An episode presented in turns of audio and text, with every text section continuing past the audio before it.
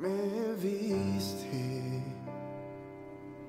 desde antes de nacer, me viste. Cada paso que yo di lo viste. Y aún así me dices, ve, ¿quién soy? ¿Qué tal amigos? Sean bienvenidos una vez más a este su podcast favorito, Camino a la Santidad. Y bueno amigos, si somos lo que debemos de ser, prenderemos fuego al mundo entero.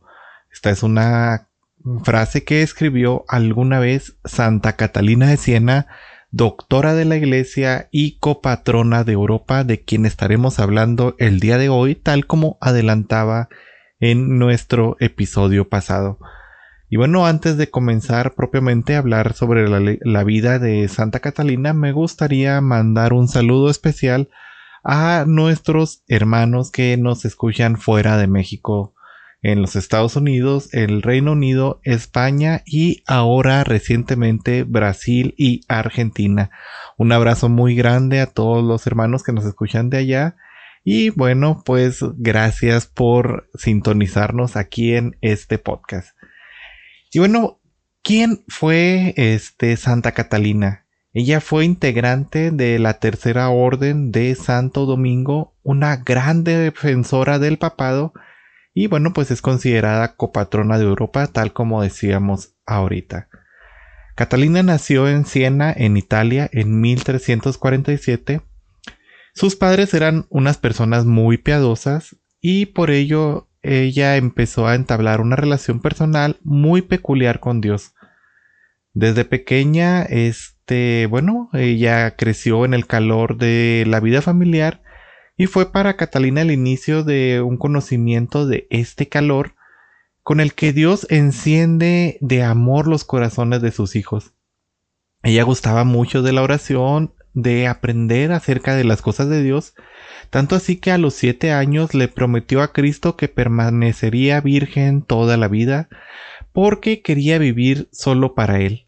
Años más tarde, en contra de su deseo, sus padres intentaron comprometerla para casarla, pero ella mantuvo la promesa hecha al Señor. A pesar de su juventud, entendía muy bien que para algo especial la había destinado Dios. Una expresión clave de su vida consagrada fue este compromiso con los que sufren. Aprendió a ver en cada persona sufriente el rostro de Cristo y a animar a aquellos que se propagan al servicio, que se pongan a animarlos a todos los hermanos a que se pongan al servicio de los demás. La vida entera de Catalina eh, quedó vinculada de esta manera a los pobres y enfermos. Ella no dejó que crecieran en su corazón los conflictos entre la oración mística y la acción. Jesús se había convertido en su maestro y era el que le enseñaba a darle cada cosa, eh, darle su tiempo a cada cosa.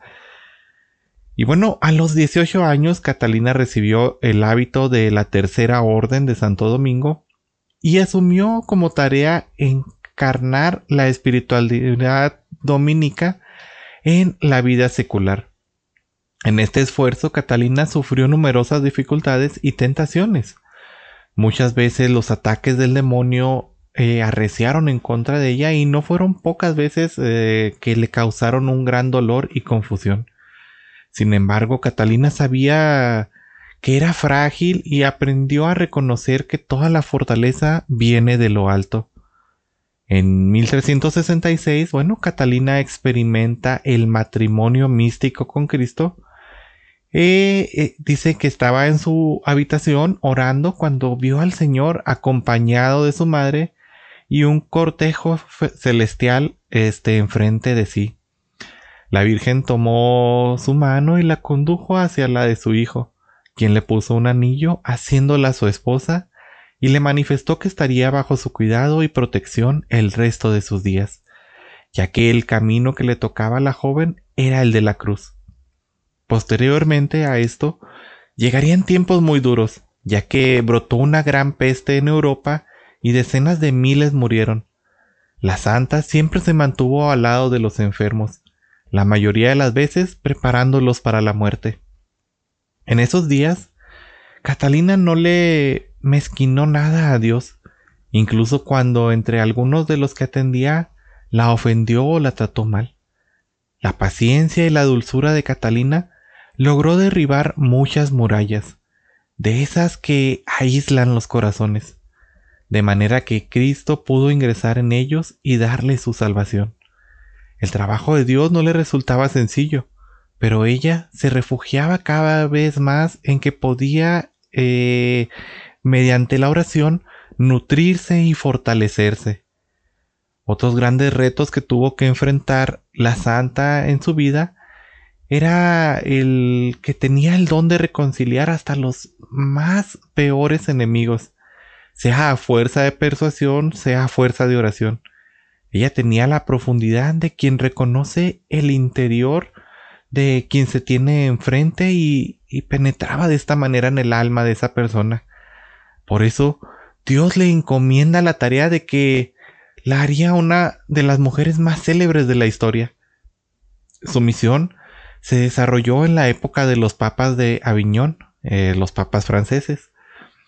Su virtud y santidad la convirtieron en protectora de la sede de Pedro.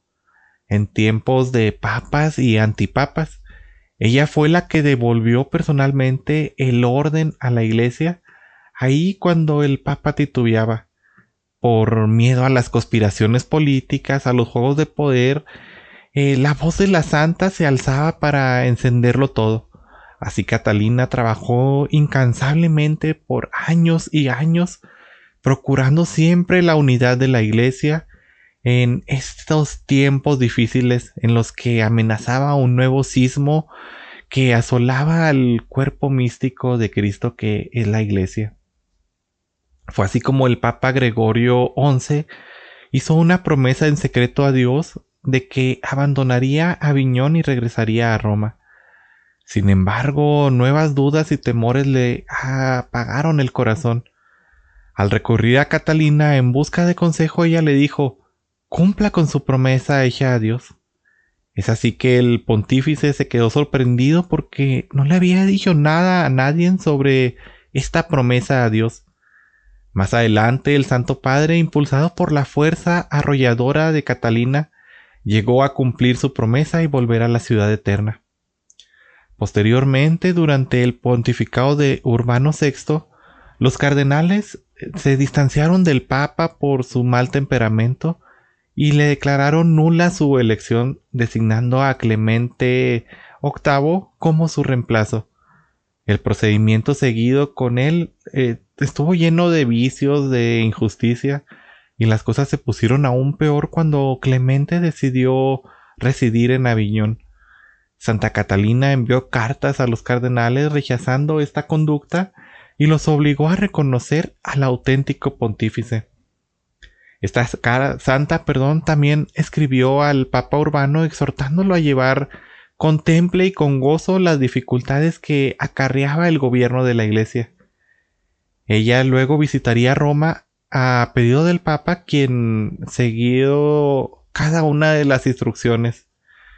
La santa también escribió a los reyes de Francia y Hungría para que dejaran de conspirar y apoyar el cisma.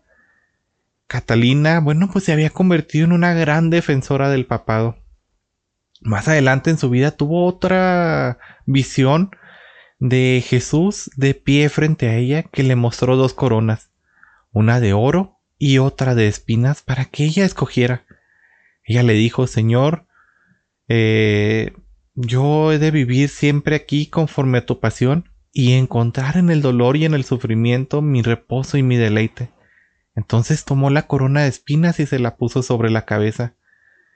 Bueno, pues Catalina eh, murió súbitamente un 29 de abril de 1380 en la ciudad de Roma con tan solo 33 años.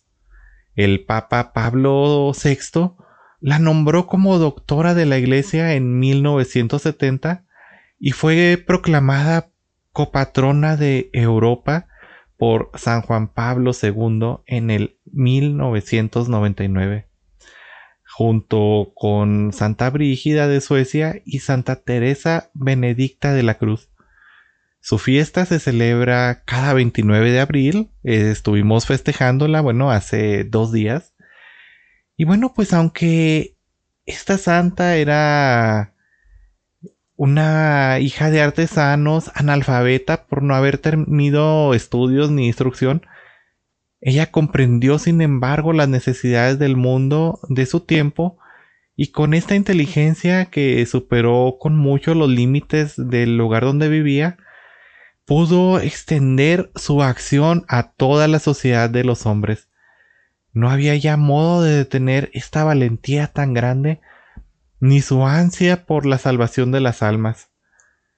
Esto es un pensamiento que, bueno, San Juan Pablo II escribía sobre Catalina y mencionaba en el 1980 con motivo del sexto centenario de su muerte.